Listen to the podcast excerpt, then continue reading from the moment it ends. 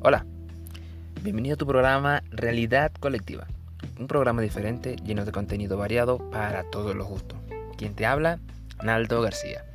Me puedes encontrar en mis redes como arroba en mi Instagram y en Twitter, y en mi Facebook Naldo Vaz García. Siempre estoy allí, siempre estoy activo, me puedes dar los comentarios, algún tema en específico que quieras escuchar, o simplemente si quieres que te mande un saludo a tu emprendimiento, también procedo a hacer esto por acá. Y bueno, como lo viste en el nombre del título, vamos a hablar hoy un poco sobre el Club de los 27. No es que no es más de una leyenda urbana o una teoría conspirativa, como quiera llamarlo, pero más que todo toma fuerza por allá en la época de los 70 con una serie de asesinatos o muertes que aún está en investigación, pero esto se le debe a unos artistas que murieron a la temprana edad de 27 años. A eso se le debe su nombre, del Club de los 27. Vamos a estar detallando en una lista lo más relevante, quizás se me esté pasando alguno, pero estos fueron como que los que detonaron dentro de esta lista del Club de los 27. Bien, así empezamos esta pequeña lista del Club de los 27.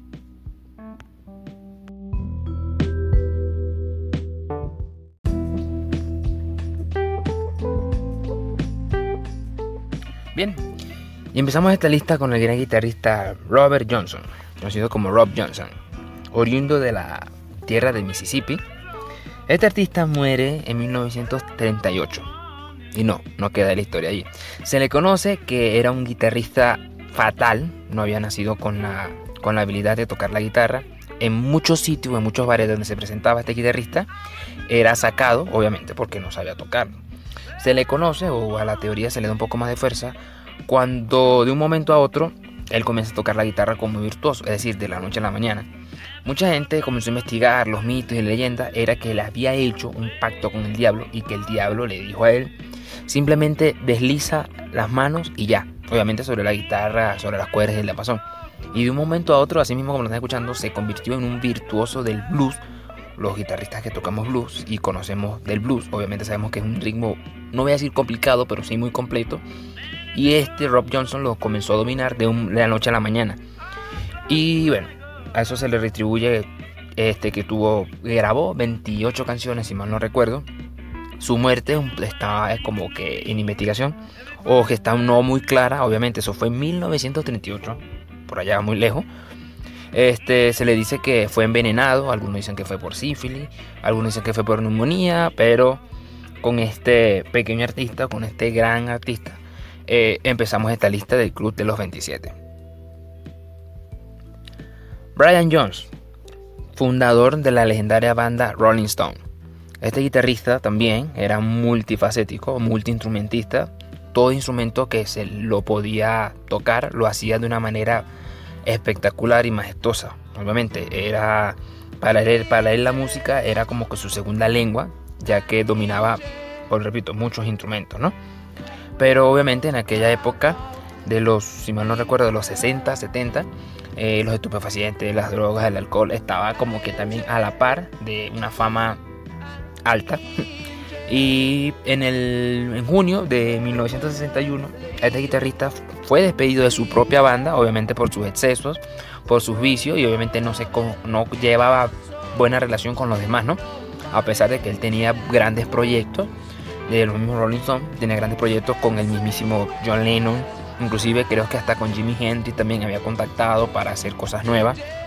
Y triste, lamentablemente, me duele decirlo, un mes de su salida o de su despido, este guitarrista o este músico muere ahogado en la piscina de su casa.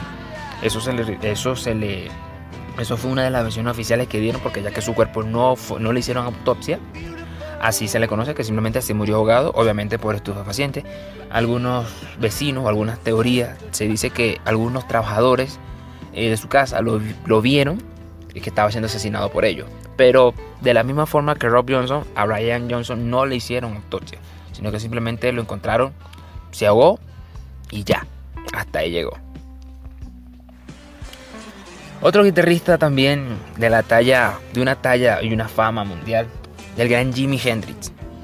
El 18 de septiembre de 1970, Jimi Hendrix se prepara o se preparó lo que llama el cóctel de la muerte, con barbitúricos, estupefacientes, drogas y como que para quitarle el mal sabor a toda esa clase de medicina, lo mezcló con alcohol. Y obviamente ahogándose en su propio vómito, este guitarrista virtuoso muere. Este, no el momento, sino cuando la camilla llegó, obviamente estaba en compañía de su novia.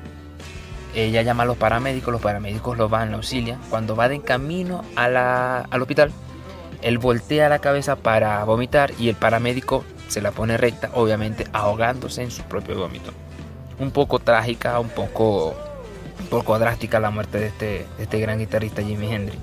Mire, y como dato curioso que sí lo voy a resaltar de la gran de la gran habilidad que tiene este guitarrista, en Londres se presentó Eric Clapton, otro guitarrista excepcional del blues, tocó junto con Jimi Hendrix y Jimmy, perdón, y Eric Clapton le dijo a él, ya no puedo tocar después de tu actuación. O sea, lo admiraba tanto o su habilidad para tocar la guitarra era tan impresionante que el mismo Eric Clapton dijo estas mismas palabras. Y imagínense que tú estás en un campo de medicina o estás en ingeniería o X en cualquier, en cualquier campo y una persona referente a ti o de gran fama o tiene más conocimiento de ti diga esos comentarios de ti, creo que es muy halagador.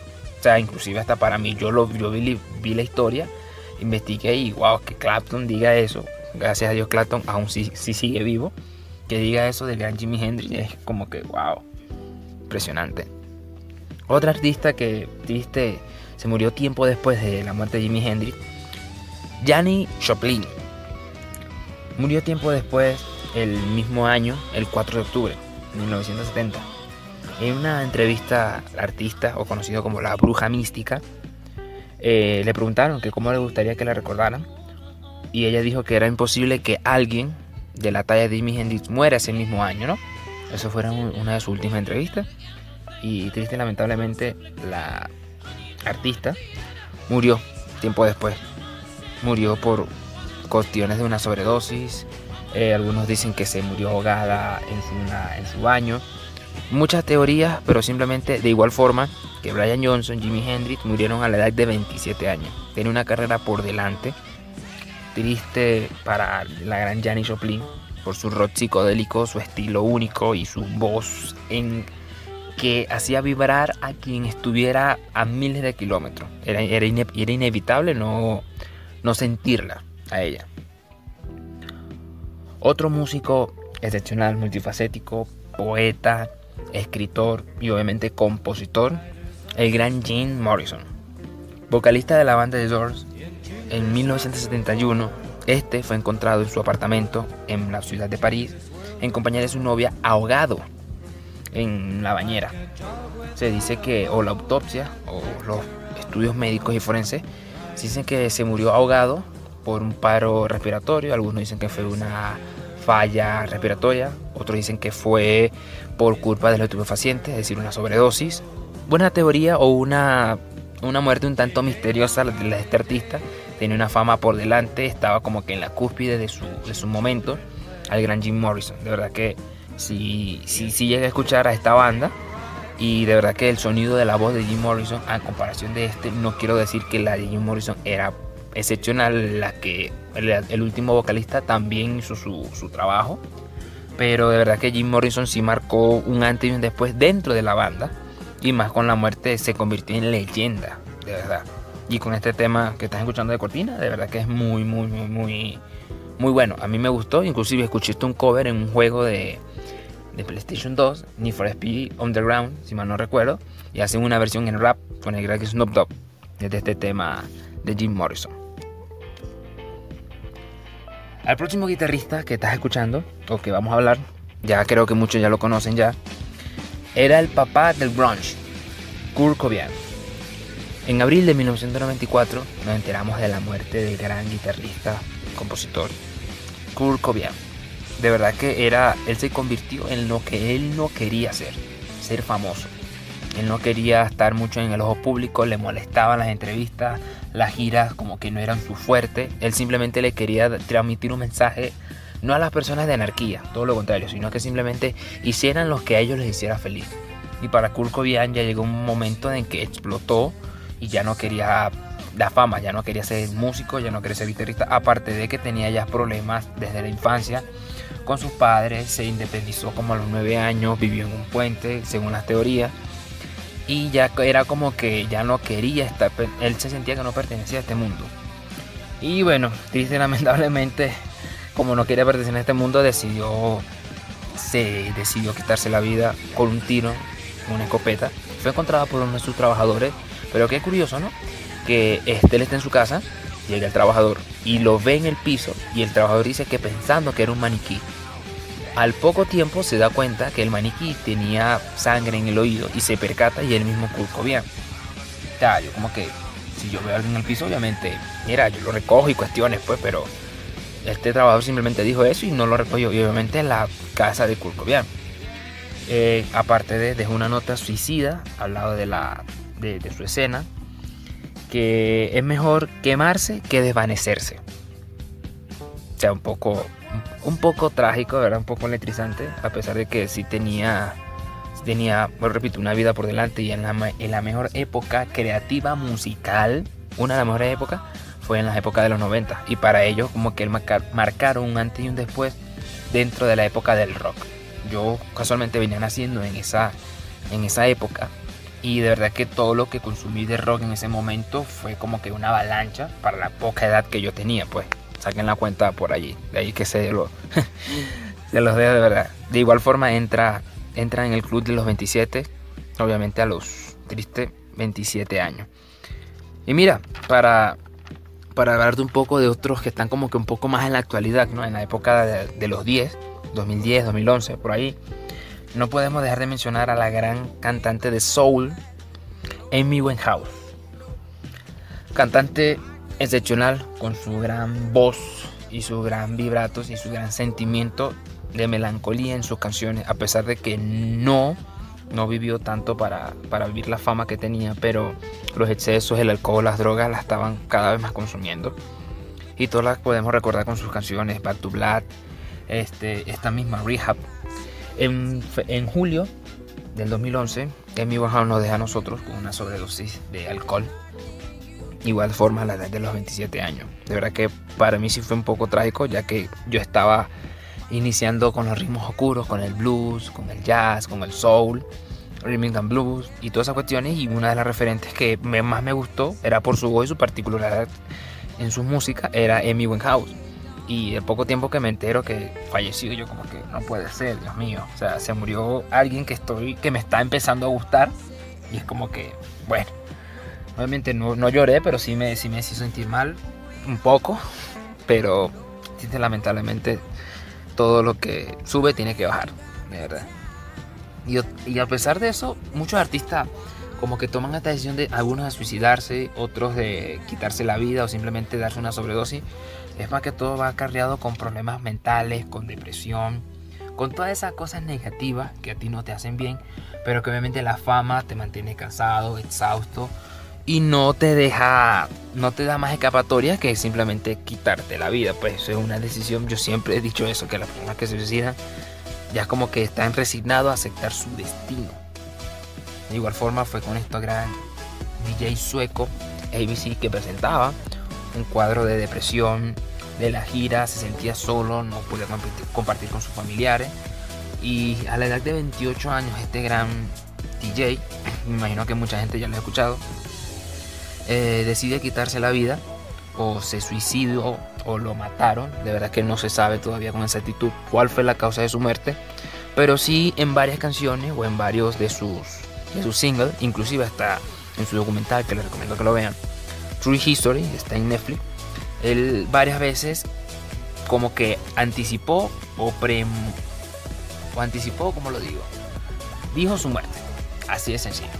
Él en varias canciones, antes y después, como que mira, este, me voy a morir de esta misma forma. Pero cuando decidió hacerlo, ya mucha gente dijo, mejor no lo hagas, sigue con tu música, sigue haciéndolo, mucha gente apoyándolo, otras más como que dando, la dando puchillazo por la espalda de que no de que no lo hiciera, de que no se retirara, pensamientos negativos y comentarios negativos de los haters. Y obviamente para una persona que estaba sufriendo ese cuadro de depresión y todo lo que, que estaban pasando, fue como que una avalancha ¿no? Y simplemente así se, se, fue de este mundo. Este no tuvo la edad de 28 años, perdón, 27, pero sí tenía 28 años y entra dentro del club. De verdad que muy triste.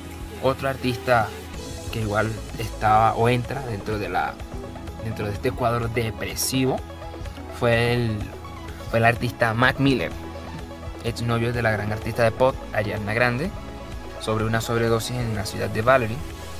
Y de igual forma presentaba un cuadro de depresión, pero, pero muy curioso que, bueno, esto es hablando un poco más ya de la élite musical, ¿no? Este, la última post del artista fue un gesto de los Illuminati. Después le, estoy publicando la, la, foto en mi cuenta de Instagram, arroba esmasnaldo. Y se dice que sí, que fue la misma élite, entre paréntesis, que lo mandó a matar, o que simplemente se quitó la vida por depresión, ya que el artista, eh, su ex novia Elena Grande, en varias oportunidades reiteró que si tenía exceso de estupefacientes. Con las drogas, pasaron dos años en eso y él nunca pudo recuperarse, pero ella sí presentó muchas, muchas condolencias cuando se enteró de su muerte, si estaban como que un poco devastados. Y de la misma forma, él se murió a la edad de 26 años. Y ya para finalizar esta lista, tenemos a un artista de K-pop, John Schul, de la banda Shin Ai. Este artista tenía una vida musical por delante, de verdad que si, si lo vengo escuchando, no escucho K-pop, pero sí venía retomando la fuerza del pop en aquel entonces en el 2008 cuando la banda se fundó. Este, este artista fue uno de los cofundadores de, esta misma, pero lastimosamente se quitó la vida porque fue un suicidio, si, si la gente sí quedó demostrado que fue un suicidio, el 18 de diciembre del 2017. Es decir, no hace mucho, es, el último que entra en esta lista del club de los 27. Y lamentablemente dejó una nota de suicidio, ¿no? Voy a leer un poco, yo parafraseando surcoreano, no hablo coreano, pero más o menos lo que, lo que algunos investigadores y algunos traductores llegaron a, descifrar, ¿no? Estoy dañado desde el interior. La depresión que lentamente me está devorando por completo ya no puede convencerme. Intenté aferrarme a mí mismo y lo odié. Intenté aguantarme y no hubo respuesta. No puedo aclarar más mis ideas y mejor me declaro en banca rota o me declaré muerto en sí mismo, pues. O sea, más o menos, o sea, la carta, repito, es muy larga, es muy extensa de por sí, pero fue encontrado en la ciudad de Seúl con, una, con un método muy extraño, pero que mucha gente ahorita no la está conociendo, pero sí es casi que común allá en, en Corea.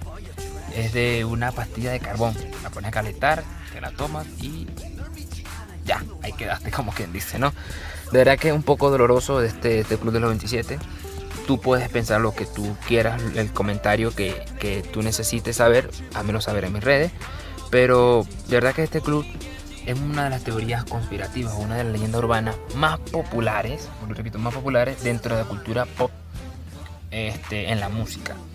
De verdad que la muerte de estos artistas tan seguido, o vamos a decir que como que tiene correlación con uno de ellos, si se dan cuenta, la de este, Brian May, pero Brian Johnson, Brian May es el guitarrista de Queen, Brian Johnson, que quería hacer música con Jimi Hendrix, Jimi Hendrix muere, Janis Joplin comienza y comenta lo de la muerte de Jimi Hendrix y un dato curioso de Janis Joplin era o murió de depresión aparte de este, enamorada del gran Jim Morrison, que eso no, eso creo que mucha gente quizás no lo sabía, pero sí, ella sentía un gran amor o un gran aprecio carnal musical por el gran Jim Morrison. Y ven, y se dan cuenta, esos cuatro artistas se correlacionan por esa época y es como que, wow, ya va. Porque estos artistas están muriendo de la misma forma, sin hacerle ningún tipo de autopsia, cuando ya su fama está en la altura. Y es, por supuesto, a la edad de 27 años, ¿no? A eso se le distribuye, vuelvo repito, su nombre del Club de los 27. Pues esta teoría conspirativa. Bien, y así terminamos este pequeño podcast del día de hoy. Si te gustó, házmelo saber en mis redes sociales. Si te gusta que alguien más lo escuche, por favor compártelo y lo llegará a más personas. Eso me beneficiaría grandemente a mí, no monetariamente, pero de verdad que me gustaría que mucha gente escuchara este material. Si tú no lo conocías, es mejor que otra persona también lo sepa, porque siempre digo, yo no lo sé todo, pero tampoco es que sé nada. ¿Quién te habló? Naldo García. Un placer. Nos vemos en el próximo Hasta luego.